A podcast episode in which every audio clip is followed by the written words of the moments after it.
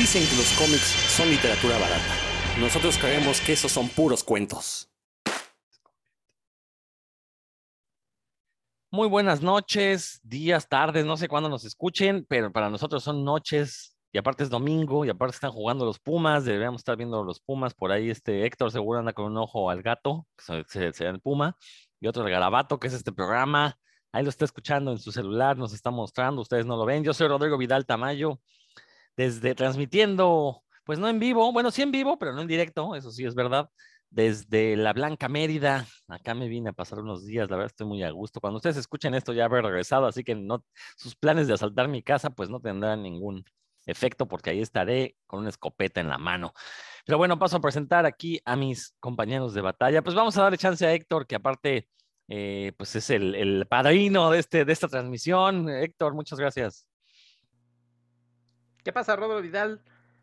Qué envidia que andes en, la ciudad de la eterna, ah, no, no es eterna primavera, es eterno calor, pero pues ya estamos aquí eh, empezando nuevo programa y nuevo eh, plan, porque pues ni modo, así es la vida y ya no, nada de que ahí me corté, así es que todo derecho va a aparecer este programa.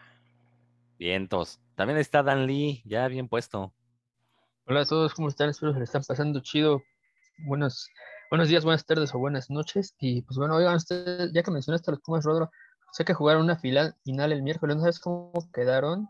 No, pues perdieron, perdieron, pero pues hay que entender que es un equipo que nunca se ha caracterizado por ser gastalón, por, por ser ganador, tampoco. No, ganador sí, porque hay que recordar que durante muchos años la selección mexicana vivió de los Pumas, ¿no? Ahorita que no hay Pumas en la selección, pues ve cómo están jugando. O sea, creo la que ganadorísima ahí, selección. Ahí queda, este, pero jugaban mucho mejor, al menos jugaban bonito, ¿no? Que ahorita. Entonces hay que entender que los Pumas son un equipo que por tradición debe forjar jugadores, cosa que dejó de hacer. Entonces, el que hayan llegado a la final, que, haya, que con un plantel tan, tan limitado estén, hayan llegado a la final de la Conca Champions, que también la final de la Conca Champions no es un gran logro, ¿eh? seamos sinceros. Pero bueno, que, que, se hayan metido al repechaje después de, de, ir tan abajo, pues con un plantel tan limitado, es un logro, la verdad, la verdad, yo quisiera ver a los equipos riquillos haciendo ese tipo de cosas. No, la verdad, no, no, no pueden, no, hay puras penas. Por lo menos con los Qué Pumas, bueno que con eso te conformes. El orgullo, el orgullo. No, pues no es conformismo, mira, a mí, si juegan bien o mal, la verdad no me importa. Pero bueno, pues este, por lo menos tengo ahí el orgullo siempre a flor de piel, no tengo que esconderme, ¿no? Como otras personas que se les va a internet cuando pierden sus equipos. Pero bueno, ya no, no nos vamos a pelear. ya, perdón, me ganó la risa. Estaba yo jugando que hablaba en serio, pero bueno. Y por supuesto también está Roberto Murillo, quien no lo va a aceptar, pero le va a los Pumas también. ¿Qué pasó, Roberto? Oh, ¿qué pasó? Claro que sí, muchos saludos. Por supuesto que lo acepto. La, la única camiseta de fútbol que tengo, pues es de hace unos 20 años de los Pumas, cuando no traían todo ese derroche de publicidad por todos lados. Este, por supuesto que le voy a los Pumas de, de, la UNAM, no solo en el fútbol, sino cuando llegué a jugar fútbol americano, pues también me tocó ir a ver algunos partidos por ahí de los Pumas. Bueno, desde aquí les mando un caluroso saludo a todos mis compañeros, a todo nuestro público y pues qué padre que andes por allá en Mérida porque pues eso garantiza que este programa pues, va a ser una bomba. Así Exactamente. Es que aquí estamos. Pero el caluroso saludo se los mando yo, porque por obvias razones.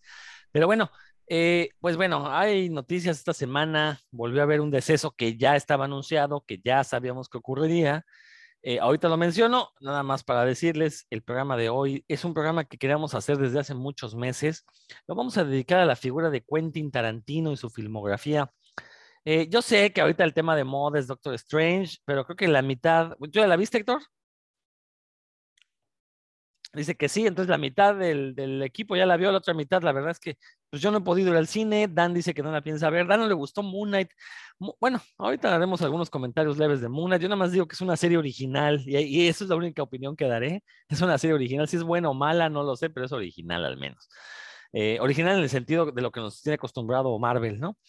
Eh, pero bueno, entonces vamos a hablar de Quentin Tarantino, pero pues desgraciadamente para el día de ayer, sábado, recuerden que esto lo estamos grabando el domingo 8 de mayo, el sábado 7 de mayo falleció pues ya George Pérez, quien ya se había despedido, ya había dicho que se iba a, petatear, eh, como ya lo habíamos comentado aquí, pues tuvo la fortuna de elegir eh, cómo morir, con quién morir, y efectivamente así fue. Eh, por ahí en la, declaración oficial sí decía que murió acompañado de su familia y como, pues como mencionamos aquella vez que anunció su, que ya lo habían desahuciado, pues qué, qué afortunado de poder irse como él quisiera, ¿no? Y es una gran envidia. Pero bueno, pues ahora sí, junto con la muerte de Neil Adams, la de él, pues está acabando una época de estos grandes dibujantes que se preocupaban por la anatomía, que se preocupaban por el diseño de página. Y ahora lo que tenemos, pues sí, a lo mejor son dibujantes atractivos, pero que realmente uno ve sus dibujos, se notan vacíos, se notan sin alma.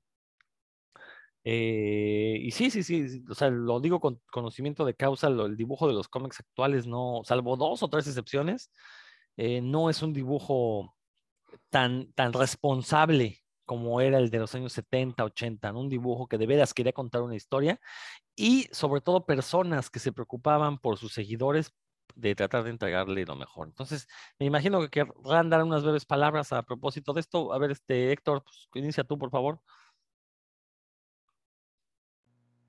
Pues mira, lo, importante es lo que acabas de comentar, que él preparó la forma en la que se quería ir y la verdad es que muy respetable y además eh, se va yo creo que contento, ¿no? Por todas las demostraciones de, cariño de tanto de sus amigos y de sus fans. Así es que, bueno, pues hasta donde haya ido su esencia de, George Pérez, bueno, pues siempre lo recordaremos.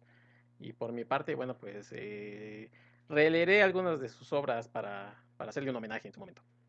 Bueno, ¿y te gustó Doctor Strange o no? ¿Está buena ah, eh, eh, sí me gustó.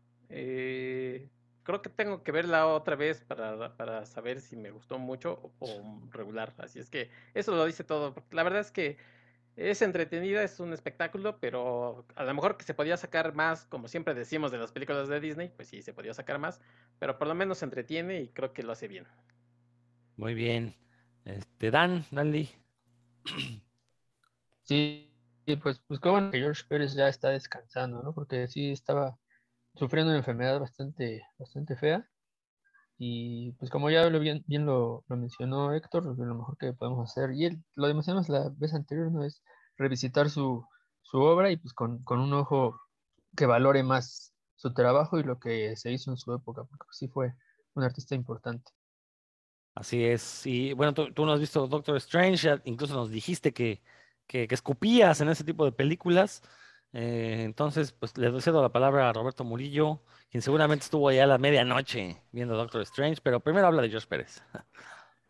¿Qué tal? Gracias, mi querido Rodro. No, bueno, pues ya en el programa que le, dedicamos por aquí a George Pérez hablamos bastante de él. Lo único que me resta decir, pues es que qué bueno que alcanzó a ver todavía algunos homenajes que se le hicieron dentro de páginas de cómic y pues que todavía los haya disfrutado, que haya visto la reedición de Avengers contra la Liga de la Justicia y pues todos los artistas que llenaron las redes de imágenes, de fotografías con él, de trabajos que tienen de él, de las veces que colaboraron juntos. Entonces yo creo que pues fue la mejor forma de irse, ¿no? Viendo realmente eh, todo esto, porque muchas veces siempre sucede que todos se pronuncian, todos dicen, pues cuando ya se fue la persona, y yo creo que él en cierta forma, pues fue afortunado de poder apreciar esto todavía en vida, ¿no? Entonces, pues larga vida por ahí a, George Pérez, y pues por ahí decían que a donde se haya ido su esencia, bueno, pues yo creo que la mayor parte seguirá estando con nosotros a través de sus cómics. Eh, Doctor Strange, pues no la fui a ver a la medianoche, de hecho apenas la vi el día de ayer, porque me esperé para poder ir con mi hijo. Y pues a ambos nos gustó mucho, a mí la verdad sí me gustó mucho. Esto de Sam Raimi, de darle ese toquecito un poquito como de sus películas que tienen que ver con, el terror, este, le da esta sensación como, como angustiante en, ciertas partes, ¿no? Que te tiene por ahí eh, un poquito como al borde de la butaca. Y eso me gustó mucho, se siente de alguna manera diferente, ¿no? No de manera radical, no voy a decir una estupidez de, es algo que nunca esperaríamos de Marvel y, esto viene a cambiar por completo las películas de superhéroes. Pues, no, no, no creo que sea tan radical, pero en mi caso yo creo que sí se agradece ese toque que le pone allí, ¿no? Tanto a mí como a mi hijo nos gustó mucho. Hay varios guiños por ahí en, en la película que seguramente quienes somos fans pues vamos a disfrutar mucho. El ritmo es bastante bueno, te mantiene siempre este, expectante a lo que está ocurriendo. Igual de, la misma forma el manejo de los personajes y de la historia eh, respeta pues lo que ya veníamos viendo en películas anteriores, pero también toma algunas cosas de los cómics. Entonces, no, yo creo que, que si les gusta este tipo de películas, pues yo sí les recomendaría que le echaran un ojo. A mí me gustó bastante, me entretuvo y por supuesto que la voy a ir a ver cuando menos una segunda vez, porque sí me agradó. La otra es que, pues no sé, yo me esperé para verla en inglés y de repente hay cosillas ahí en, la película donde América Chávez, que todo mundo ya sabe que aparece América Chávez, pues se, se avienta unas líneas en español. Entonces, no sé cómo hayan manejado eso en el doblaje, pero de preferencia si la van a ver, pues véanla en inglés, ¿no? Para que no se les arruine por ahí esa experiencia, ¿no? Es todo lo que les puedo decir por ahora sin, sin spoilers. Muy, muy bien. Pues bueno, pues vamos a darle ya al, tema. Creo que ya, ya emitimos nuestras palabras sobre los temas de moda. Y el cine de Quentin Tarantino, pues ya para entrar en materia, ahí Roberto nos presume un libro, ahorita nos dirá cuál es. Eh, Tarantino irrumpe allí a, justo a mediados de los 90, si mal no estoy. Digo, tuvo películas antes, pero creo que irrumpe en el 94 con Pulp Fiction, es la, la película que lo vuelve ya un hombre común, un hombre doméstico, pues, como director de cine, si bien tiene todavía la de Perros de Reserva antes, que le fue muy bien en cuanto a premios, pero al menos aquí en México fue con Pulp Fiction que toda la gente lo empezó a ubicar. Una película muy original, una película que en aquello que, quedaba muy bien para el espíritu de la época. Recordar que estos años 90 fue una etapa de cambios. Eh, lo que conocíamos acerca de la música se cambió, lo que conocíamos acerca de las películas se fue modificando, aparecen los grandes efectos especiales. Ese fue un cambio brutal en, el cine hollywoodense. Eh, obviamente los cómics, no se diga, también hubo este, muchísimos cambios. Por ahí se empieza de veras a tomar en serio el papel de los, derechos de autor a través de todos estos personajes que fundaron Image. Pero bueno, Tarantino entrega con Pulp Fiction una película aparentemente sin pies ni cabeza, aparentemente caótica, pero con la que cuenta pues un poquito el estado del arte, de lo que era la sociedad en aquellos años, una sociedad eh, corrupta, una sociedad con muchos secretos, eh, pero que ya estaban saliendo a la luz. Eh, creo que eso es lo que, por eso Pulp Fiction pegó con tubo, porque nos decía, pues sí, o sea, hay gente que, amaña apuestas, eh, hay gente que, que viola a otra gente, como que es con este tipo de películas que se empiezan a salir estos esqueletos del closet, ¿no? Eh, y yo recuerdo cuando se estrena Pulp Fiction, yo estaba en la prepa, la fui a ver realmente sin saber qué íbamos a ver, pues yo pensé que era una película de criminales más, de gangsters, y la verdad es que yo salí con una carcajada del cine, de esa escena donde se están violando a Marcelo Wallace, eh, porque yo pensé que lo estaban golpeando, o sea, nunca pensé que alguien tuviera la mala leche de poner una escena donde se violaban a un negrote, ¿no? Entonces, yo me acuerdo cuando, cuando se ve que lo están violando, pues yo me empecé a reír y no me dejé de reír hasta que terminó la película. Salí carcajeándome. Ahora, lo cierto es que con el pasar de los años, y ahorita lo iremos platicando, pues eh, mi gusto por Tarantino, la verdad es que se ha ido desvaneciendo, en parte por culpa del mismo Tarantino, porque se creyó eso era de que, de que era el niño terrible de Hollywood, y ya empezó a hacer películas locas a lo bruto. Eh, obviamente después se fueron develando todas estas influencias, entre comillas, que utilizaba para sus películas, que no eran sino vulgares plagios, y más adelante hablaré de eso. Eh, de repente también tuvo ahí unos patinones con algunas películas. Yo de plano esta de los ocho, ¿cómo lo pusieron en México? Los ocho diosos, o los ocho que odian, que una película que es muy difícil de traducir porque se llama The Hateful Eight serían los ocho llenos de odio, pero si traduces como odiosos, son personas que te caen gordas, no que los odies, ¿no? O que ellos odien. Entonces está raro. Ahí ahorita Dan, que es maestro de inglés, nos, dirá. Pero bueno, esa película en particular se me hizo bastante mala, muy aburrida. Diango también me, me castró un poquito. Creo que la última que realmente me gustó fue Kill Bill 1. Eh, que, desgraciadamente la partió en dos, porque si hubiera sacado la versión que se vio en Japón, que era junta y que duraba casi cuatro horas, pues hubiera sido una maravilla este, verla de golpe toda, ¿no? Como ahora vemos las, series de Netflix. Pero bueno, eh, voy a dejar que hablen ustedes, ya ahí metiendo mi cuchara con algunos datillos. Eh, pero bueno, este, pues a ver, Héctor, inicia tú, vámonos en el orden en el que hemos llevado todo el programa. Tú que eres muy fan de Tarantino, ¿cuál es tu favorita? ¿Qué, qué nos puedes platicar de él? No, bueno, para empezar, voy a decir que, que no soy fan de Tarantino, en el sentido de que no, no estoy al pendiente de qué, cuál es su siguiente proyecto y, veo todas sus películas. De hecho, no he visto la de Django, no he visto la de los ocho terribles o los cuatro. Ah, los cuatro terribles son los cuatro fantásticos, no, esa es otra. Eh, Jackie Brown tampoco la vi en su momento. Entonces, digamos que me brinqué de Bastardo sin Gloria hasta la de Eras la vez en Hollywood. Y pues, me han gustado. em, cada vez, como dices tú, sí, así como que digo, ah, hay una de Tarantino, bueno, pues vamos a verla, ¿no? Pero sí me ha ido también eh, perdiendo de lo que fue Pulp Fiction, que sí es una película que me gusta mucho. De hecho, la pondría yo creo que en mi top eh, 10 de películas. Es así, creo que, que le dio, ah, incluso al mismo cine le, le dio una vuelta, ¿no? Eh, y después hubo directores que, pues, que usaron esa influencia de Tarantino. O sea, Tarantino ya es, el- es un nombre como decir, no sé, Hitchcock, ¿no? Que, que tiene cierto estilo y que uno ya sabe qué va a ir a ver más o menos. Y, creo que eh, eh, lo que nos deslumbró en Pulp Fiction, eh, como que ya se le olvidó un poquito Tarantino y ya nos presentan estas, eh, nos presenta esta historia, no sé, este, como en Bastardo sin Gloria, que es como, como una, hablando del multiverso de la locura, pues para Tarantino son sus multiversos, ¿no? Donde mete incluso partes de la historia, pero arregladas a como a él le gustan.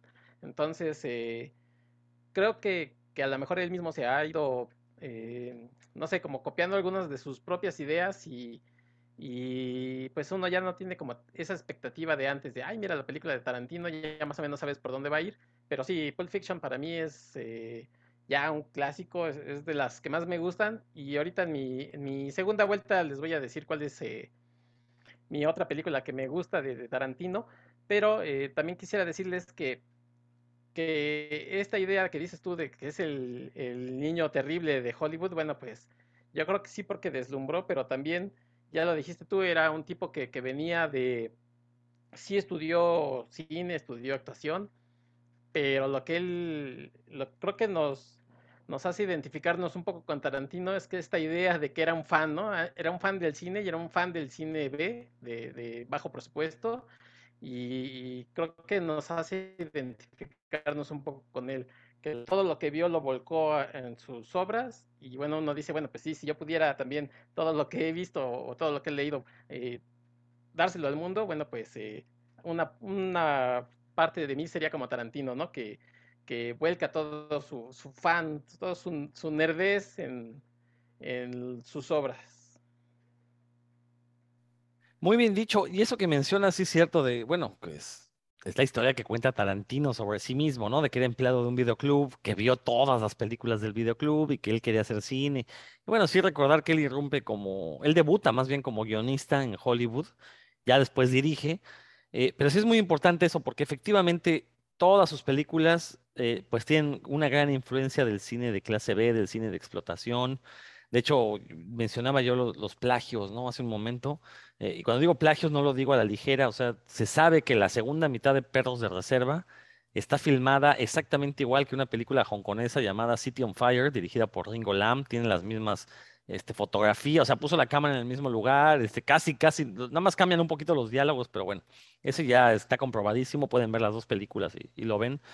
Eh, pero bueno, al final de cuentas, sí, eh, algo que hay que reconocer a Tarantino es que llevó este tipo de, de no, no, no le llamaré este tipo de cine, porque él no llevó el cine de clase B a los grandes festivales.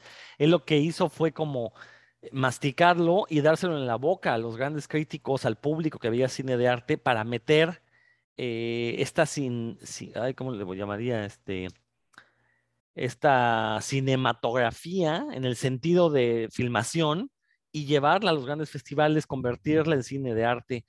Eh, creo que ese es su, su gran eh, aporte al cine, pero así como dices, pues sí tiene un estilo muy marcado. Y a mí lo que a veces me ha chocado es que de repente como que se quiere salir de ese estilo muy a huevo y no le salen las cosas. Es el caso de, de, de, de Django, eh, el caso de esta de los ocho de Vengeful Eight, como que de repente se quiere poner muy serio. De repente como que quiere hacer chistes muy elaborados. El caso de Django, a mí la verdad es que me pareció muy mal chiste. Es básicamente una película hecha para que gente blanca pueda decir nigger sin ningún problema, o sea, puede decirlo las veces que quiera, porque está ambientada en una época en la que, pues incluso era bien visto decirlo. Entonces, siendo así, pues es muy fácil, sí, poner a Leonardo DiCaprio a decir nigger una y otra vez, pero realmente me parece que es un chiste que ya al tercer nigger dices, ya, güey, o sea, entrégame algo más, ¿no? Pero bueno, a ver, este, Roberto, te voy a dejar al final, porque tienes tu libro y nos lo vas a presumir, entonces, ahorita que hable Dan, por favor. Oye, yo estoy muy interesado en, saber lo del libro de Roberto, así que sí, sí le voy, a poner más atención que de costumbre. Pero bueno, este, pues mira, yo, a la verdad Tarantino es mi director favorito, yo junto con Alex de la Iglesia, que, que tú opinas que es esto como muy adolescente, que nunca ha, ha llegado a la madurez, ¿no? Pero me, hay, sus películas me gustan por varias razones, ¿no? ¿no? No todas las películas de Tarantino me gustan al mismo nivel, pero sí mi película favorita de la historia de la humanidad, que es Kill Bill, pues la, la hizo él, ¿no? Tanto el guion como la, como la dirección. Y bueno, ¿por qué me gustan? Bueno, lo primero que descubrí, al igual que, que ustedes en los 90 con Pulp Fiction y Perros de, de Reserva, que por cierto, quien, quien me llevó, digamos, a ver esas películas, me las presentó fue el Jason Martínez, nuestro escucha, a quien le mando saludos. Él fue el, que me dijo, ah, pues mira, estas películas están buenas, vamos a verlas ahí en el, en el auditorio Che Guevara, ahí en CEU.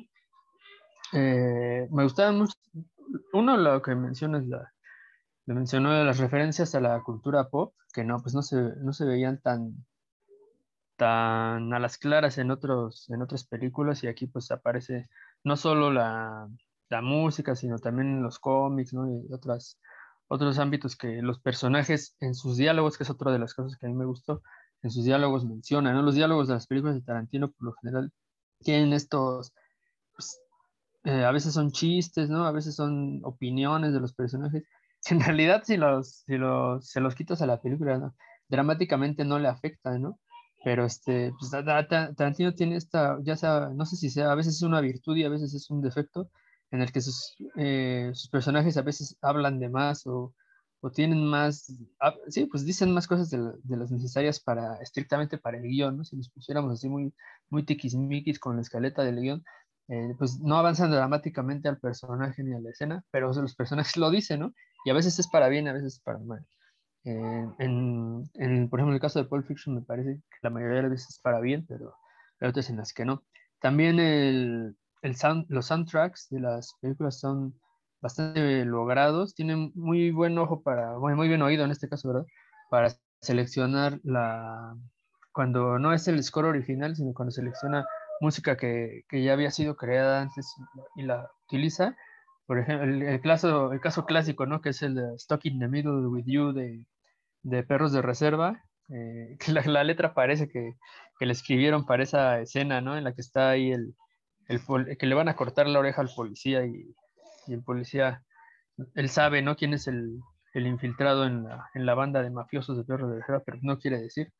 Y la letra, si la analizan, de la canción de Stock the Middle, aparte de que es muy, es, la, la, música está chida, digamos, eh, la letra pareciera que le escribieron para, ese, para esa escena, ¿no? Este, un, un, tipo ahí atorado y que no se puede mover de la silla, eh, como dice la canción. Eh, como los guiones y los diálogos, bueno, el, eso que mencionas, Rodro, de, de, que Perros de Reserva se sabe que es un, un robo, digamos, un plagio, pues creo que Tarantino jamás ha echado para atrás, aunque nunca ha dicho así, me lo robé. Y cuando le preguntan, pues dice, pues un, un, los artistas siempre roban, ¿no? Nada más dice eso, como diciendo, pues bueno, este, no digo que no, pero tampoco digo que sí. Lo que se, como diría nuestro, nuestro ídolo de, de Parácuaro, lo que se ve no se pregunta, ¿no? Como, como diría ese, ese Juan Gabriel en su momento. Y algo que también tienen las películas de Tarantino, tienen escenas muy intensas, muy, muy intensas, que son las que te quedan en la memoria. Pero tiene otras que son larguísimas, que creo que se abusa, creo que Tarantino a veces del espectador, en esas escenas muy largas, como, como les comenté, no avanzan dramáticamente, que cuando las ves en retrospectiva hasta se te olvida, ¿no? Porque las, las otras escenas que son tan intensas son las que en realidad te impactan, y cuando sales, por ejemplo, de ver Perros de Reserva, pues te acuerdas de, de la escena de, de la oreja o de la, cuando se está desangrando al inicio los personajes, pero se te olvidan en realidad los diálogos largotes que se avanzaron en otras, que no tenían como mucho que ver con el, con el avance dramático de la historia, sino más bien algo que le fascina a Tarantino es construir y construir personajes trasfondo, trasfondo, trasfondo, y hay veces en las que honestamente pienso que abusa de, del espectador. Ahorita pues ya si bien entramos como más detalle en cuanto a sus referencias o o la, cómo ha sido su trayectoria desde los 90 hasta la más reciente que fue esta de Once Upon a Time in, Hollywood. También ha escrito cómic, este, ha dirigido pedazos de películas basadas en cómics. Entonces, eh, pero bueno, mis favoritas hasta ahorita, para que hable Robert y nos diga qué onda, son Perros de Reserva, Pulp Fiction, Kill Bill, como dije, para mí es la joya de la corona, y Inglorious Bastards, que a mí me gusta bastante por, muchas razones. Y sí, como bien dijo Héctor, hay muchas de sus manías y sus, fijaciones se van viendo ¿no? repetidas en las, en las historias, que, ya lo, lo comentaré más adelante, pero así de entrada, pues a mí es un, un, director que sí me gusta mucho, sí me interesan sus proyectos y trato de seguirlo, de seguirlos, ¿no? Especialmente pues, por las razones que les comenté. Ahorita le damos más. Muy bien, muy bien, mi querido Dan. Pues Roberto, venga, venga de ahí. No, pues yo creo que están cometiendo un error aquí al dejarme hablar definitivamente, porque pues yo fácilmente me podría aventar un programa de Tarantino de cuatro horas, eh, pero tal vez eh, incurriría en lo que está diciendo Dan de, abusar de nuestros espectadores, ¿no? Pero bueno, eh, voy a tratar de agarrar y continuar un poquito lo que, lo que comenzaron. Ahorita que estaba mencionando Dan lo de la película, de, Perros de Reserva y esta canción de Stuck in the Middle with You. Bueno, pues la música siempre ha sido muy importante en sus películas, es, es uno de, de, sus sellos que tiene desde el inicio y ha, usado de todo, ¿no? O sea, no es un único estilo. Desde el soundtrack del Avispón Verde hasta la música surf, por ejemplo, que aquí le gusta a Dani, que seguro identifica muchas, ¿no? En Kill Bill, por ejemplo, él usa eh, Gran Duelo la, eh, música de Gran Duelo al Amanecer, que es una película de Giancarlo Santi de 1972, y pues la pone ahí este, cuando va la novia a buscar a Oren Ishii, ¿no? Que están a punto de, de enfrentarse por ahí, ¿no? Otra que es típica de, de, Kill Bill, pues es cuando va chiflando el driver, ¿no? Vestida de enfermera, y es esta rola de Twisted Nerve que se llama, bueno, se llama así, y es de una película que se llama Nervios Rotos de 1968, ¿no? Entonces, realmente las, las canciones que él pone no es nada más porque queden bien en la, en la película, sino que de verdad hace referencia a, ese cine que a él le gustaba, ¿no? Ahorita les voy a hablar un poquito de eso, ¿no? En el caso de Stuck in the Middle with You, pues hace una juxtaposición de una canción que es alegre, que es, podríamos decir, bonita, con una escena impactante o terrible, ¿no? Y esta idea de cortarle la oreja al policía viene precisamente de una película que también se llama Django, de Sergio Corbucci, que era de un spaghetti western, que era de su cine favorito. Y eh, pues para terminar con esta, con, esta canción, pues él se gastó muy buena parte del presupuesto de Perros de Reserva, se lo gastó en tener esa canción en el, en el soundtrack, ¿no? Entonces, él sabía qué tan importante iba a ser la canción para esa secuencia, que pues ya ahorita es una, es una escena icónica, ¿no? No solo de Perros de Reserva, sino del cine en general, ¿no? Y por eso ahí pues se nota el empeño, ¿no? El haberte gastado gran parte del presupuesto en tener una sola canción para una escena, pues caray, ¿no? Él ya sabía ahí desde el inicio, pues el impacto que iba a tener. Y bueno, no me voy a regresar realmente con lo que quería yo comenzar. Yo quería empezar con una frase que se le atribuye mucho a Picasso, que en alguna vez Steve Jobs la citó en una entrevista y a partir de ahí como que volvió a cobrar popularidad pero también se le atribuye a T.S. Eliot. Si se portan bien, pues al último les digo de dónde sale la frase completa, pero la frase es, los buenos artistas copian, los grandes artistas roban. ¿no? Y ahorita vamos a ver como por qué, justo de lo que estaba mencionando los Roderick, si se robó lo de perros de reserva y toda esta onda, ¿no? Bueno, él en realidad decía, decía Héctor que estudió cine, pero él no estudia cine realmente como tal, ¿no? Se sale de la escuela, trabaja en el videoclub, como dice Rodro, y pues el grueso de sus películas favoritas tiene que ver precisamente con las que se encontraban en un, en un videoclub, ¿no? Él, muchas veces dijo por ahí en entrevistas, dice, soy por encima de todo un fanático del cine, ¿no? Él solito se ha autodenominado friki del cine en varias ocasiones y por lo tanto, pues yo creo que los que somos frikis de alguna cosa, pues por eso como que nos sentimos atraídos hacia lo que hace, ¿no? Él, un poquito antes de Perros de Reserva en el 87, pues intenta hacer su primer largometraje que se llama My Best Friend Birthday, nunca llegó a proyectarse. Hay por ahí unos pedacitos en YouTube si lo, si lo buscan. Hay por ahí pedacitos, ¿no? Pero bueno, él lo que hace es que trabaja muchísimo en lo que va a ser de la película y cuando va a escribir una, lo primero que hace es ir a la papelería por un cuaderno de estos de 250 páginas, rotuladores negros y rojos y lo que hacía antes era escribir en lugares públicos. Cualquier lugar era bueno, excepto su casa. Ya lo último que escribió, las últimas dos películas, pues sí, ya dijo que por ahí se los aventó en un balcón de su casa y todo ese rollo, ¿no? Pero antes todo era en cualquier lugar, excepto en su casa, ¿no? Y bueno, aquí voy a mencionar algo de lo que ustedes estaban comentando. En la escuela de cine, pues normalmente se enseña a que las secuencias en la pantalla y las acciones son las que hablan por el personaje y se debe de apoyar en el diálogo lo menos posible, ¿no? Normal, es lo, típico que te enseñan en la, escuela de cine, ¿no? Que es el caso contrario de lo que hace Tarantino y que precisamente se convierte ya en parte de, su sello, ¿no? En trabajar en estos diálogos de los personajes.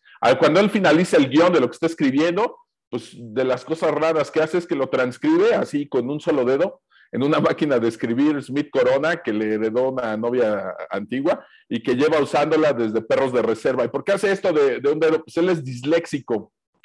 Esa es una razón de, las cuales, por, las cuales abandonó sus estudios, ¿no? Él es disléxico y le costaba mucho trabajo incluso redactar y todo esto. Entonces, cuando él termina un guion, pues se lo pasa a un redactor pues para que le ayude a, transcribirlo correctamente, ¿no? Y ahorita que mencionaba Dan de, de, sus influencias, ¿de dónde bebe? Pues prácticamente de, todo lo que vio en el videoclub, pero específicamente pues de Spaghetti, Western, que era el western europeo, estas películas como de vaqueros de bajo presupuesto, eh, que era un cine violento, sucio, de personajes amorales eh, y comúnmente denostado por la crítica, ¿no? Ya por ahí su ídolo de este tipo de cine pues era Sergio Leone. O el otro tipo de cine que es el que mencionaba Rodro, se le llama Black Exploitation, una onda así, no sé exactamente cómo se pronuncia, pero pues es cine hecho por artistas de raza negra para que los consuman eh, gente de raza negra, ¿no? ¿no? Igual, no escatima en violencia, sexualidad, drogas, etcétera, y usa muchísimas de sus películas, muchísimas de las de la música de sus películas las utiliza Tarantino en las suyas, ¿no? De ahí pues una una de sus de sus musas, de las estrellas que le gustaban mucho, pues era Pam Grier, no sé cómo se pronuncia, pero es esta chava que sale de, de Jackie Brown, y por ahí una de las anécdotas es que cuando llega ella a hacer casting con Tarantino para la película Jackie Brown, ella entra y pues ve que había pósters de ella pegados ahí en las paredes, ¿no? De, de algunas de, de, sus películas y pues le pregunta a Tarantino si esos pósters los puso por ella y le dice, no, al contrario, dice, yo estaba pensando en quitarlos precisamente porque venías tú, ¿no? Pero pues él siempre fue fan también de este tipo de cine, ¿no? De algo que le va eh, seguramente Dan sabe mucho más que yo, pues es que también de las películas que veía era cine de artes marciales, principalmente del estilo de Hong Kong, como eh, películas protagonizadas por Bruce Lee o Sonny Chiba, por ejemplo. Entonces bebe mucho de allí. Otro tipo de cine que se llama Rape and Revenge, que es un cine que tiene una estructura muy simple. Básicamente es una mujer que es secuestrada y torturada y que es dada por muerta y de repente se recupera y acaba con todos, ¿no? Y son películas muy violentas. Prácticamente pues están viendo la, la idea de base de Kill Bill, ¿no? Eh, es como si fueran las películas de Charles Bronson, pero solamente que es con una mujer de, protagonista, ¿no? Eh, films de gangster, que pues es una mezcla entre cine negro y género policíaco, criminal, como Scarface, El Padrino, etcétera, y pues car chase movies, ¿no? Porque persecuciones de autos como esta película de la carrera de la muerte del año 2000, ¿no? Eh, por supuesto, tenemos más influencias, esas son las más evidentes, los cómics, el anime, porque también es, fan de las series de animación japonesas, le gusta muchísimo y de ahí es de donde sale todo esto, ¿no? Y él encanta precisamente, ahorita que decían de, de, abusar del espectador, pues a él le encanta eso, rodar escenas largas, sin cortes o con muy, pocos cortes, ¿no? Y bueno, de lo que mencionaba por ahí Dan, pues ya no les voy a repetir lo que les comentó Dan, pero también en televisión ha participado. Eh, él le toca dirigir un capítulo de ER, por ejemplo, esta serie que pues en algún tiempo fue muy famosa, o de CSI, que yo era fan de, de CSI, de esta, de esta serie de, los investigadores de la escena del crimen. él le toca el capítulo 25, donde él dirige y escribe. Y si ven, buscan por ahí ese capítulo doble, pues tiene que ver mucho con, con Kill Bill, ¿no? Y tiene otras apariciones en series de televisión, ¿no? En Alias, por ejemplo, él aparece como un villano, ¿no? Le gusta aparecer también por ahí en sus propias películas. Pero bueno,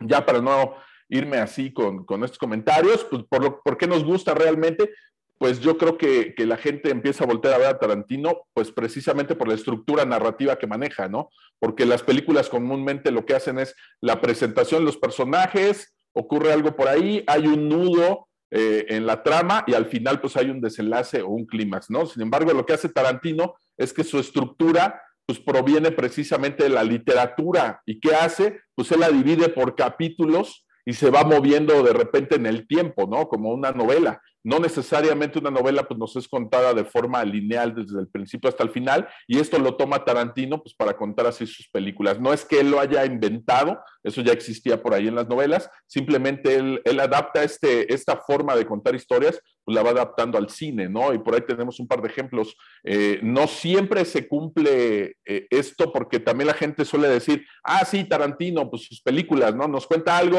se regresa en el tiempo, luego vuelve al inicio, luego no necesariamente se cumple esto en todas sus películas, pero por ejemplo en Perros de Reserva, pues inicia con una conversación, se salta a las consecuencias ocurridas a partir de un robo y luego vamos conociendo a los personajes a partir de flashbacks, ¿no? Algo interesante de esta película es que nunca vemos el famoso robo de los diamantes en sí, ¿no? O sea, siempre estamos viendo las consecuencias, se está hablando del robo de diamantes, pero jamás estamos viendo en la pantalla el robo de diamantes. Sí hay un final y hay un clímax y salimos del cine sin haber visto el, el robo de los diamantes, ¿no? Luego lo que le gusta a él también es tener como diversos clímax en una única secuencia o diversas historias como dentro de cada secuencia que, que, funcionan como solitas, ¿no? En Pulp Fiction, por ejemplo, que fue la primera película que yo vi de él, este, pues él arranca ahí el estilo de su estructura, ¿no? En Perros de Reserva medio se había visto, pero donde lo logra, pues es aquí en Pulp Fiction, ¿no? Él comienza por en medio, luego va hacia adelante o va hacia atrás,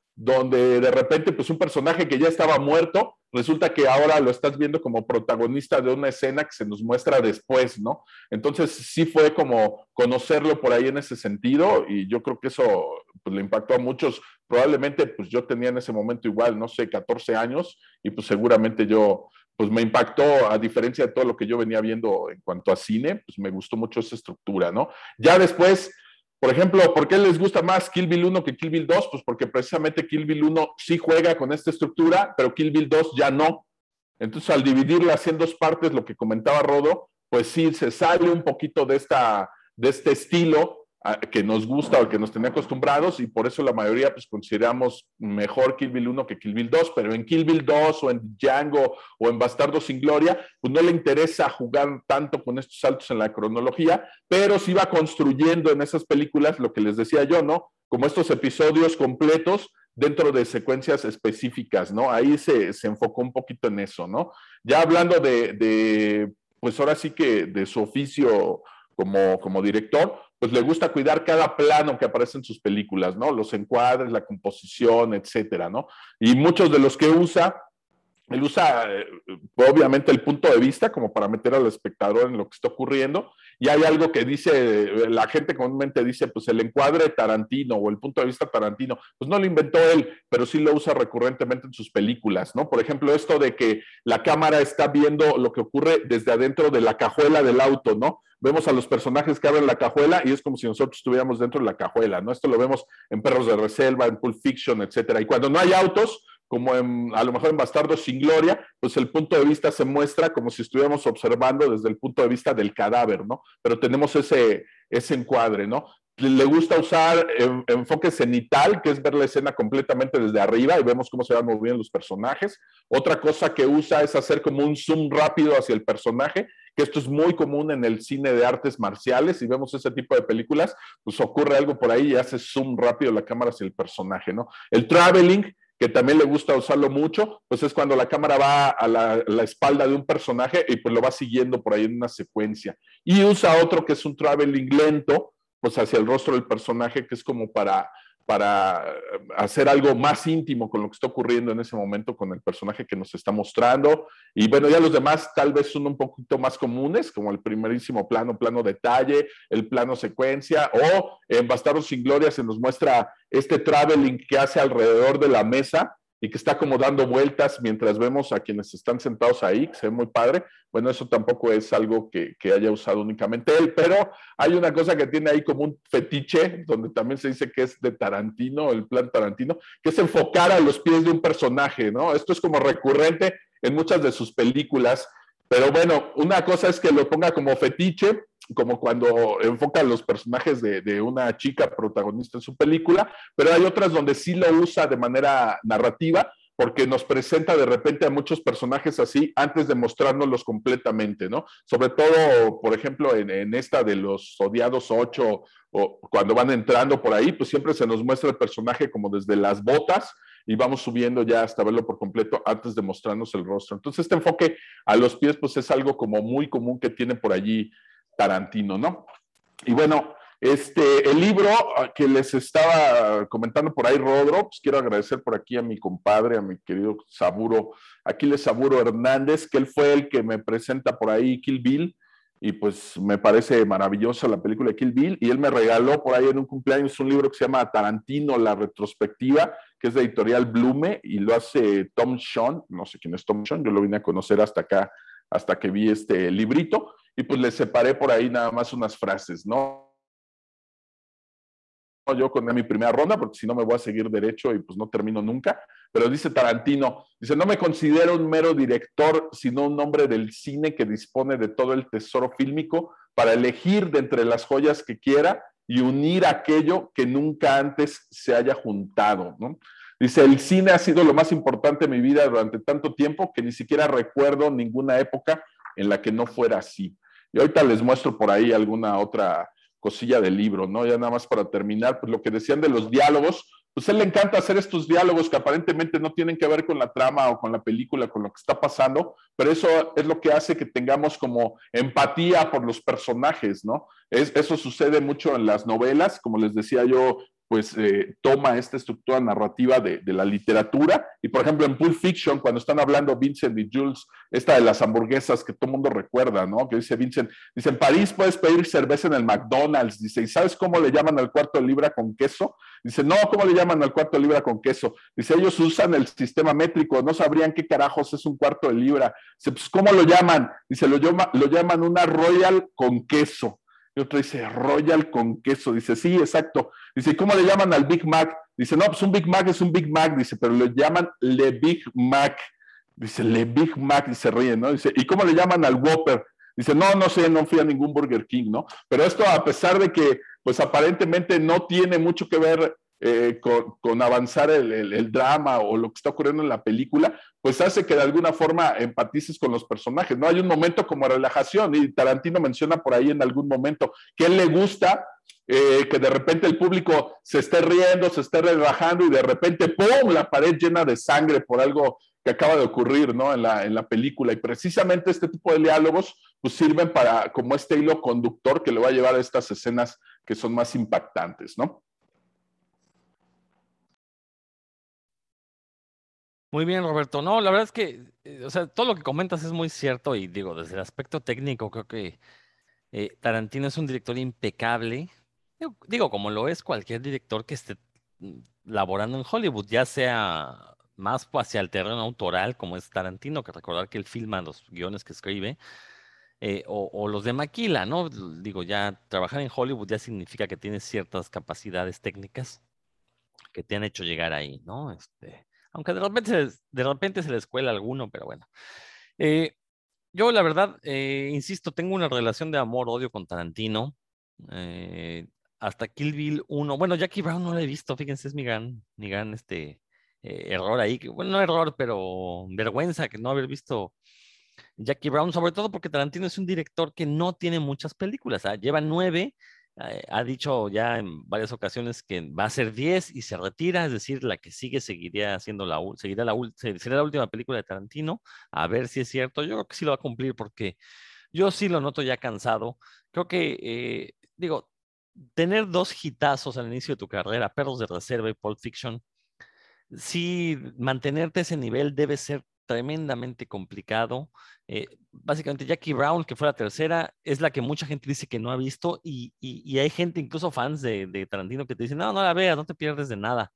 Como que sí rompió mucho el esquema con, con, esto que mencionaba, ¿no? De que como que se quiere salir de ese molde que él creó y a veces le sale, a veces no. Eh, creo que Kill Bill eh, fue precisamente una de estas batidillos que hizo con todas las influencias que tenía del cine oriental. Se sabe perfectamente de dónde se fusiló las escenas y todo, se está bien documentado. Eh, la, escena de la pelea en la nieve, pues ya se sabe de dónde salió, ¿no? Este, la idea de la novia también ya se sabe de dónde la sacó. La idea de, de incluso del propio Bill también ya tiene un origen en el cine.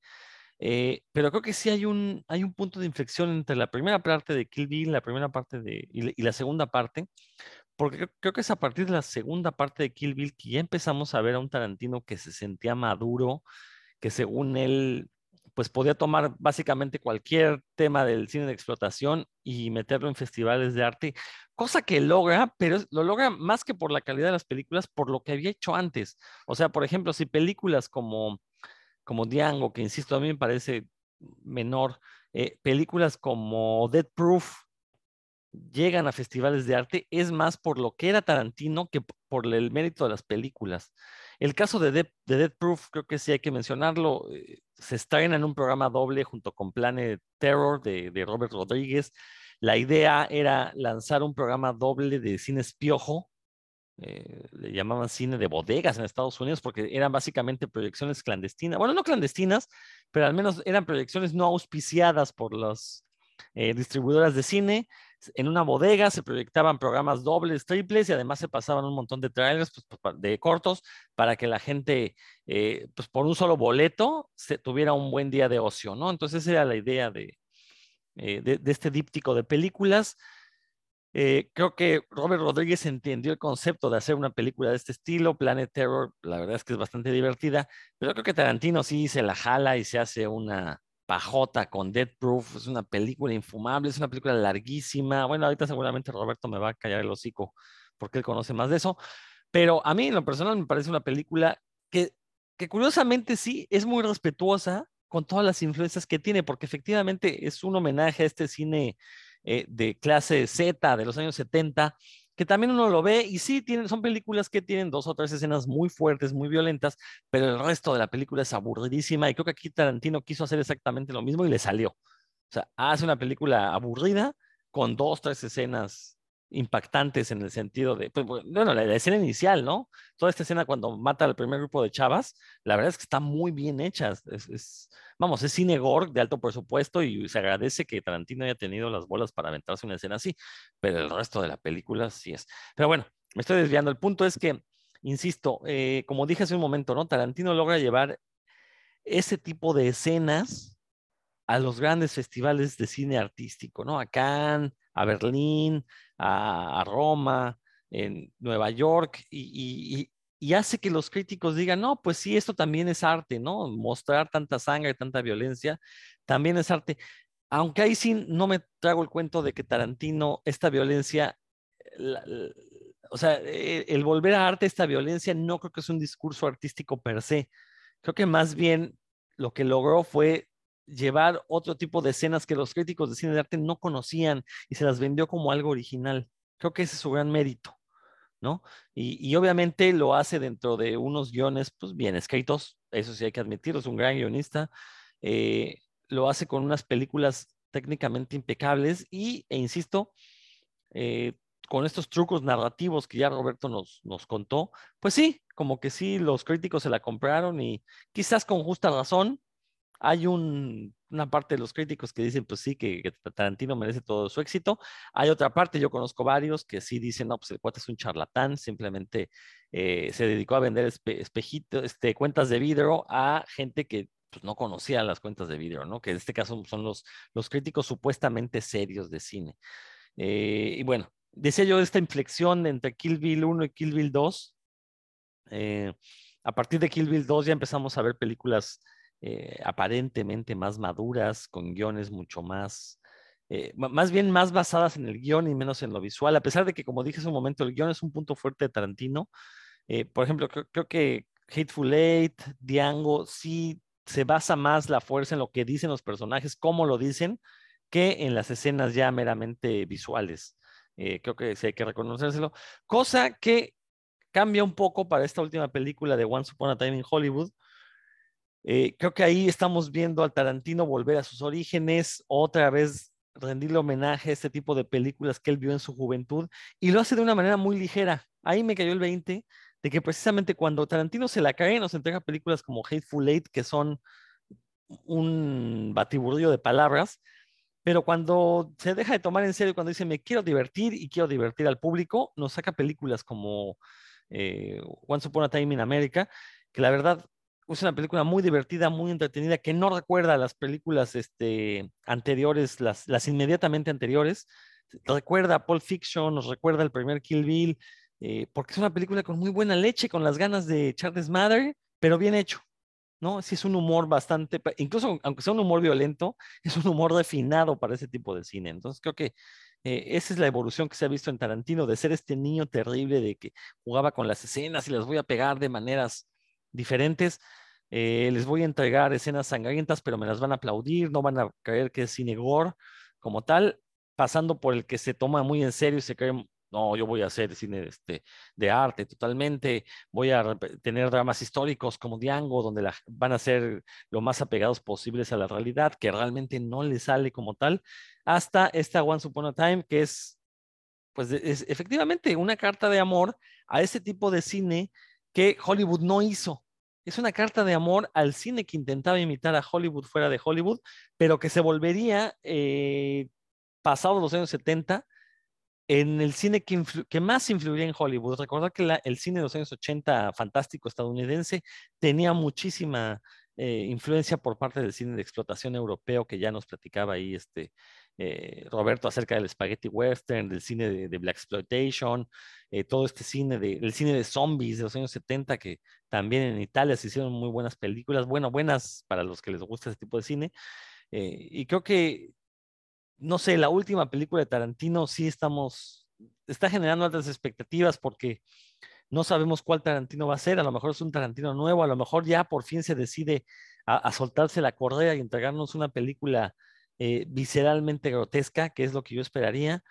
Digo, pues se tiene que despedir con la vara alta. No, no creo que su última película vaya a ser algo tan serio como las anteriores a Once Upon a, Once Upon a Time in America. Eh, ¿Sí se llama así o estoy diciendo mal el nombre? Bueno, ahorita me corrigen, ustedes sabrán. Eh, pero bueno, yo creo que esta última película sí vamos a ver a este Tarantino total, al Tarantino eh, desatado. Y yo también creo que en esta película ya o confirma o ya desmiente esta idea del Tarantino Verse, ¿no? Todas estas teorías que se han generado alrededor de sus películas, que búsquenlas en internet, o si alguno de ustedes la quiere comentar, Roberto Dan, que es una teoría un tanto larga y complicada de explicar, pero yo creo que ya en esta película ya nos va a dejar en claro qué onda con todos estos guiños a la historia, como decía Héctor, eh, de repente nos muestra la historia ahí cambiada un poquito, yo creo que esta última película va a ser así. Dan. Ah, pues, bueno, primero, ya que nos comentaron, es Once Upon a Time in Hollywood, según, según recuerdo, pero o sea, pecata. No, la de América es otra película. Siempre creo que sea Once Upon a Time in América, por eso me confundí. Es Once Upon a Time in Hollywood. Una disculpa a todos, ahí Dan me corrige, gracias. Ah, pues ya eh, se dijeron mucho. Yo lo que quisiera ahorita, aparte de, de, de esto que, que, ya mencionaron, como para no, no repetir cosas y demás, es mencionar las, las referencias más, como más sobresalientes, porque tiene muchísimas, que hace, que relaciona el cine de Tarantino con los cómics, con el mundo de los cómics. En realidad son muchas, pero voy a tratar de, limitarme a, como lo más sobresaliente. Eh, por ejemplo, en True Romance, que es un guion, él no, él no dirigió esa película, pero es una, una el, primer guion que vendió, eh, pues el, el, protagonista es, este, atiende una tienda de cómics, ¿no? Ese es su, su, su, a eso se dedica originalmente y de hecho cuando intenta ahí ligarse a, a la chica le muestra ahí que en su tienda está un Spider-Man número uno, unos cómics ahí que solo a nosotros nos llamarían la atención, ¿no? La verdad, yo creo que la chica sienta muy interesada, pero bueno. Luego en Perros de Reserva, eso sí, luego, se ve desde que lo ven por primera vez, que en, el fondo de, del departamento donde vive uno de los personajes está un póster de Silver Surfer y ese mismo personaje que es de Mr. Orange, este Tim Roth, el, para, como para describir al, al jefe de los mafiosos que lo contrató para, para dar el golpe, lo, lo, compara con la mole, ¿no? Con Ben Green, dice, ah, es como la mole. Entonces, sí, esa es como una referencia. Muchas veces en los diálogos ahí están las referencias. Eh, bueno, también este, fue, dirigió una escena bastante larga de Sin City, esta película de, Robert Rodríguez que está, eh, adapta el cómic de, de, Frank Miller, y él dirigió una escena larga en la que va este, el personaje de Dwight alucinando que él lleva junto a él el cadáver de, del actor Benicio del Toro, no recuerdo el nombre del personaje, y alucina que va hablando con él. Esa, este, esa escena la dirigió Tarantino. En, en, Kill Bill, pues tiene un diálogo al final de Kill Bill Volumen 2 que habla sobre Superman, ¿no? Y, y por qué este, por qué ella, esta Beatrix Kiddo, la protagonista, vea sentirse superior a la humanidad, haciendo la comparación de, de Kal-El, cómo Kal-El se, tiene que hacer, tiene que eh, así, minimizarse a sí mismo, ¿no? Para poder este, eh, mimetizarse con, la, con los humanos más o menos así. Y aparte, pues ah, se menciona ahí a la película de Shogun Assassin, que está basada en el, este manga que, que, a mí me gusta muchísimo, que es Long Wolf and Cap, que se generaron muchas películas en Japón con, con, esa, este, con esa historia y cuando llegó a Estados Unidos se llamó Shogun Assassin, ¿no? O Asesino Shogun. Yo tengo por ahí un DVD con algunos, muy compilado de, de, Asesino Shogun. En Inglorious Bastards ah, hubo un cómic promocional en el que toda esta escena en la que sale el, ah, ¿cómo decían? El, el, oso, el oso judío, le decían a ese tipo que, que mataba batazos a los, a los nazis.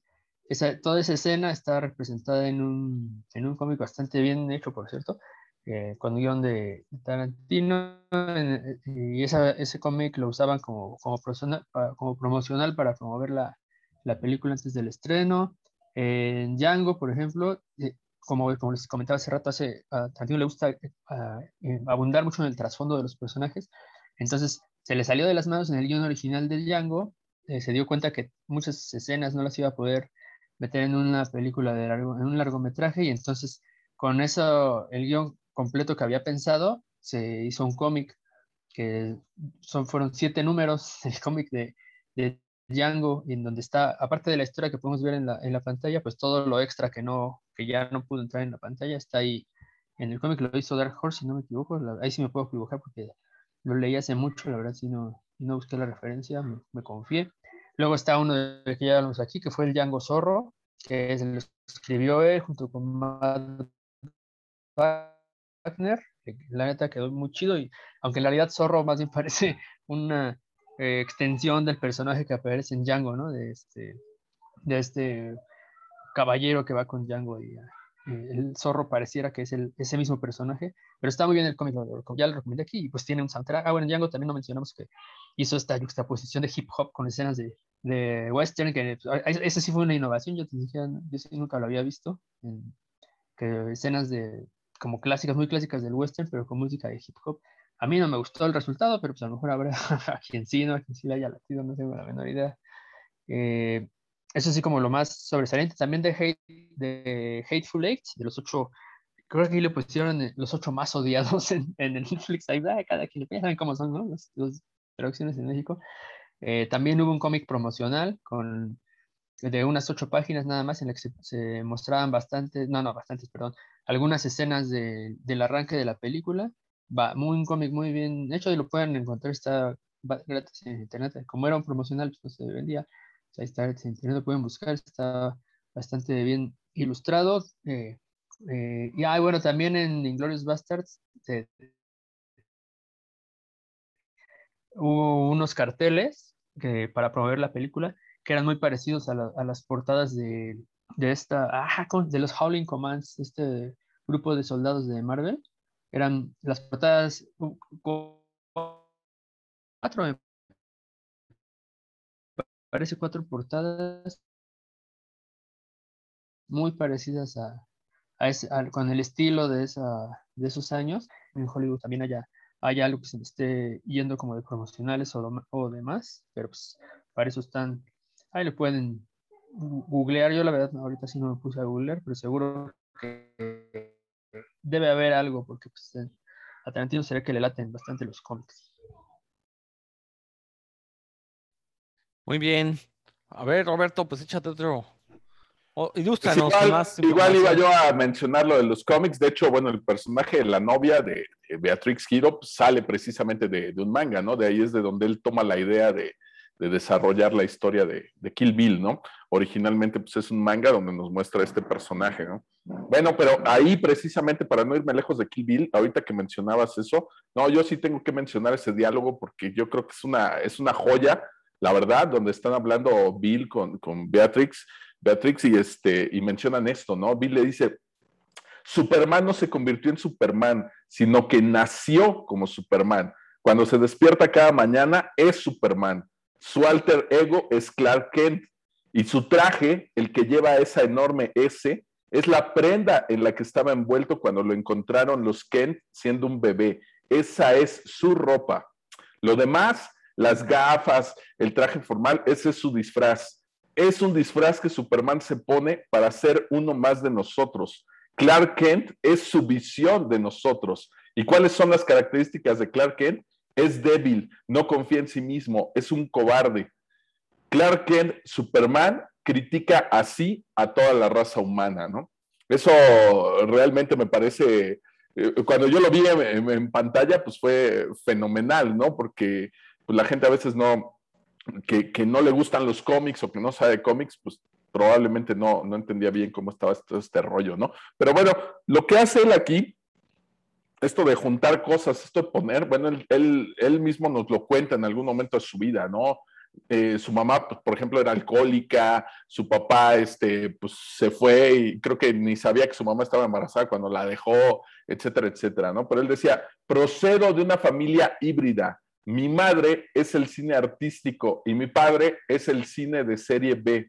Están alejados, y a lo largo de toda mi carrera he intentado acercarlos de un modo u otro, ¿no? Es justo de la parte que nos comentaba Rodro, ¿no? El llevar este tipo de, de, cine, este tipo de escenas, elevarlo a algo como que fuera arte. Tarantino no cree eso en lo de la baja cultura y la alta cultura, entonces lo que hizo fue fusionar estas dos cosas y pues que se dieran cuenta de eso, ¿no? Él decía también en algún momento, yo no puedo creer que tú me digas que no te gusta la violencia dentro del cine, es como si me dijeras que no te gusta una secuencia de comedia o una secuencia, este, no sé, de, terror, ¿no? Dice, pues, la violencia también es parte, es parte del cine, ¿no?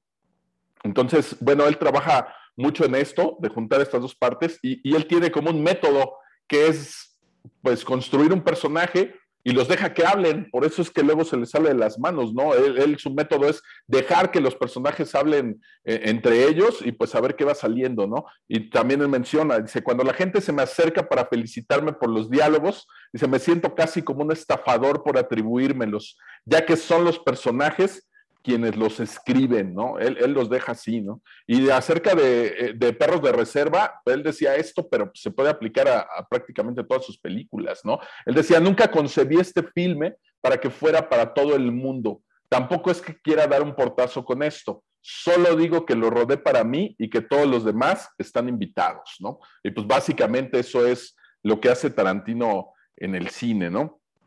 Y bueno, ya a partir de ahí, híjole, pues ya me podría ir este, película por película hablándoles de todo esto. Por ejemplo, en el caso del libro, pues sí viene dividido este, película por película y pues hay textos de, de directores, de actores, de quienes trabajaron con él. Está, por ejemplo, por ahí una, una parte donde, ¿cómo se llamaba este cuate que, que lo arrestaron por acoso y abuso sexual? Harvey este, el de, el de Miramax, este ejecutivo que en Harvey realidad Weinstein. El que le, este Weinstein, el que le producía todas sus películas, o sea que hay un momento donde dice, ¿no? Que pues, Tarantino llegó a un nivel en donde fue Tarantino que construye Miramax, ¿no? Prácticamente Tarantino, sobre Tarantino estaba fundado Miramax y que pues Tarantino tenía carta blanca para hacer lo que quisiera allí, ¿no? Entonces, por eso es que de repente yo creo que se le empieza a, a ir la, pues no sé, las ideas o, las cosas que quería hacer por allí, ¿no? Y bueno, ahorita que mencionabas esta parte de los ocho más odiados, de que no estaba muy apoyado en lo visual y todo esto, no, pues tiene muchísimas, muchísimas referencias a películas western, spaghetti western, donde incluso toma los, los encuadres y nos está haciendo por ahí un pues un homenaje, una, bueno, no homenaje, una referencia a estas películas, ¿no? Y creo que sí maneja muy bien lo visual. De hecho, cuando tú empiezas a ver la película es un poco confusa porque de repente son tantos personajes que se van metiendo por ahí esta cabaña y toda esta onda que no sabes exactamente qué es lo que está pasando, hasta que precisamente valiéndose de la cámara y del lenguaje visual, pues nos muestra que el personaje de Samuel L. Jackson, pues es ahí el, mero mero y es el que sabe todo, ¿no? Y nos lo muestra precisamente con, con, la parte visual y con los encuadres, porque no está hablando, no está diciendo nada, simplemente él va caminando y en el piso de madera él observa un caramelo por ahí de color rojo entre las grietas de la madera, ¿no? Entonces, con la cámara, pues va y le hace zoom y de repente vemos cómo eh, el personaje de Samuel L. Jackson voltea a ver hacia una repisa donde él sabe que están los caramelos y falta precisamente un frasco donde no hay ningún frasco de caramelos rojos por ahí y él empieza a recorrer la, la, habitación viendo a todos los otros personajes mientras otros son los que están hablando. Entonces el personaje de Samuel L. Jackson aparentemente no está participando en esta conversación, él está como fuera, pero gracias a esta pequeña secuencia y, visualmente la cámara nos está mostrando que él es el que ya sabe que hay algo detrás de todo, él ya sabe que, algo está pasando ahí detrás, ¿no? Y es el único que lo descubrió para ese momento, ¿no? Y no te lo muestra a partir de un diálogo, no te lo muestra eh, el personaje ostentando que, que, acaba de descubrir algo, pues te lo muestra de esta forma visual, ¿no? Entonces, aunque a veces no, no nos damos cuenta de repente de lo que hace, pero sí, eh, sí es muy importante esta parte de, pues de la narrativa secuencial para él, ¿no? De que la narrativa eh, eh, a través de la cámara, pues también te cuente otra cosa y qué es lo que está pasando por la, por la mente del personaje, no necesariamente a través de sus diálogos, ¿no? Que bueno, siempre trabaja los diálogos, pero pues también hay, hay secuencias como esta específicamente que, que lo hacen de esta manera, ¿no? Y aunque no es una de mis películas favoritas de Tarantino, por supuesto, me gustó más que Django, por ejemplo, ¿no? Aunque Django, bueno, ya metiéndonos aquí este, en, pues, cómo va pasando Tarantino por ahí a la, cultura popular, eh, pues cómo lo ven los jóvenes o algo, digo, porque pues nosotros ya, la mayoría de quienes estamos aquí, pues ya tenemos por ahí algunos añitos, entonces no es lo mismo que, nos haya tocado ver el cine de Tarantino, Kill Bill o, Pulp Fiction en, en, las salas de cine, a quién sabe cómo lo ven ahora en Once Upon a Time en Hollywood, ¿no? Pero algo de lo que está pasando a la cultura popular, pues es, por ejemplo, que, en esta actuación Leonardo DiCaprio en, Django, en esta escena donde levanta la copa y, está así como riendo, pues se convierte en un meme muy popular, ¿no? Que todo el mundo lo usa y, pues lo usan para todos, ¿no? Así de, cuando me dicen que no me puedo comer tres pizzas enteras, ¿no? Y está ahí, el Leonardo DiCaprio ya está con cachetes, lo ponen gordo, ya lo van modificando.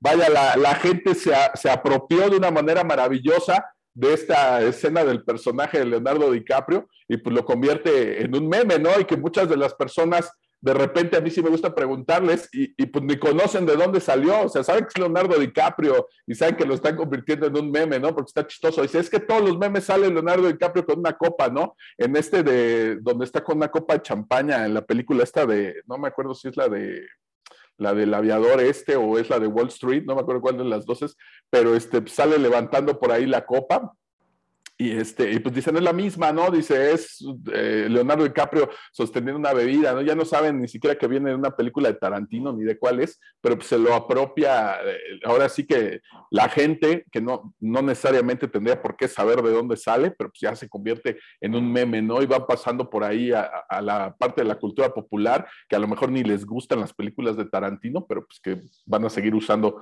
por ahí los memes que salen de ellas, ¿no? Entonces, pues eso me parece una curiosidad que, bueno, siempre que lo veo por ahí rondando en los chats de WhatsApp o, en los GIFs del Twitter o en Facebook, pues siempre le pongo atención a, quien lo pone, me da mucha risa.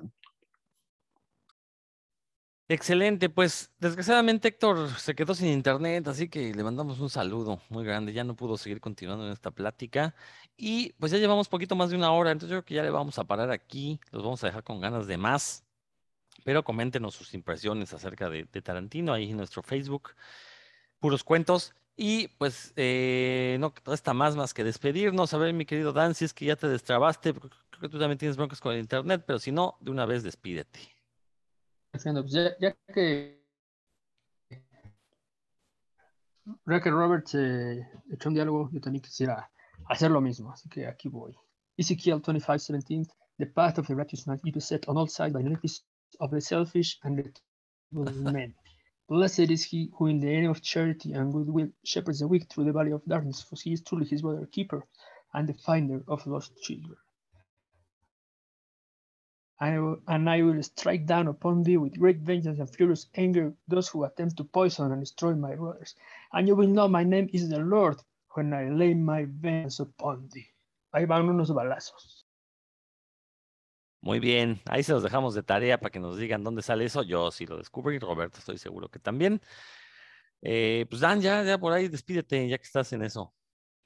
Va, pues muchas gracias por escucharnos esta vez. Creo que nos divertimos bastante. Lástima, como ya dijiste que Héctor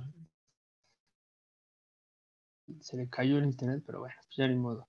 Espero que se hayan divertido y que eh, comenten, ya saben, siempre este, nos gusta leer sus comentarios y que nos, nos digan ustedes qué les parecen, cuál es su película favorita de Tarantino, cuáles no les laten y si se puede, por qué, pues también se los agradeceremos. Cuídense mucho, nos escuchamos aquí en Puros. Muy, muy, muy bien. Perfecto, Roberto.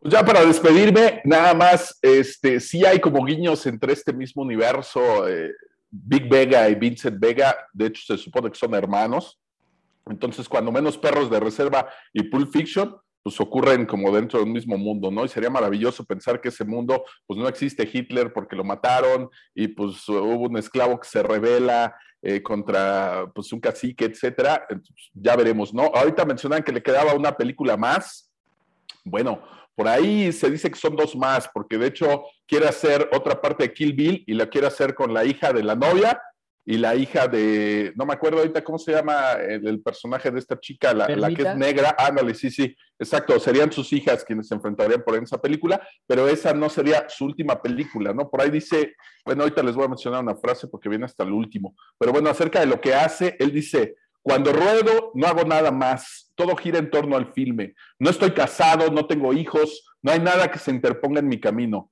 He decidido, al menos hasta ahora, recorrer este camino yo solo, porque es ahora cuando me toca, ahora es cuando tengo que hacer cine, ¿no? Y el libro termina con esta página precisamente que dice, dos más, eso es, y después soltar el micro, boom, y decirle a todo el mundo, superen esta mierda, ¿no? Es la última página del, libro, entonces, de acuerdo a lo que viene aquí, pues nos quedarían dos películas de, de, de Tarantino, ¿no? Siempre dijo que, que 10, pero creo que se refería a 10 guiones originales que escribía él y realmente esta de Kill Bill no la está tomando como tal, sino como una continuación o una culminación de esa, de esa historia, ¿no? Como una sola las dos, ¿no? O sea, Así es, lleva- este- llevaría ocho, este, sí, ocho apenas.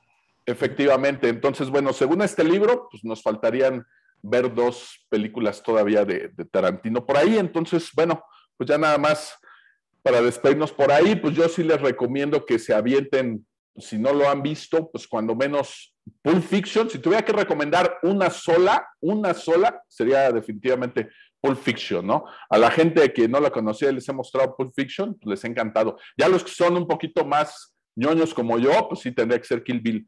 Pero ya de ahí, Pulp Fiction, Kill Bill y Perros de Reserva son como mi top 3 de, de- de Tarantino. Entonces, si gustan ver alguna de esas, pues de verdad se las recomiendo muchísimo. Ojalá que nos dejen por ahí en sus comentarios qué les gusta, qué no les gusta. Y ya nada más les prometí que les iba a decir esto que se aplica muy bien a Tarantino. Él dice, yo no hago homenajes, yo robo. Y ahí les va la frase completa de donde salió la que les dije al inicio. Dice, es de T.S. Eliot. Dice, los poetas inmaduros imitan, los poetas maduros roban, los malos poetas desfiguran lo que toman y los buenos poetas lo convierten en algo mejor o al menos en algo diferente. El buen poeta integra su robo en un todo de sentimiento que es único, patentemente distinto de aquello de lo que fue arrancado.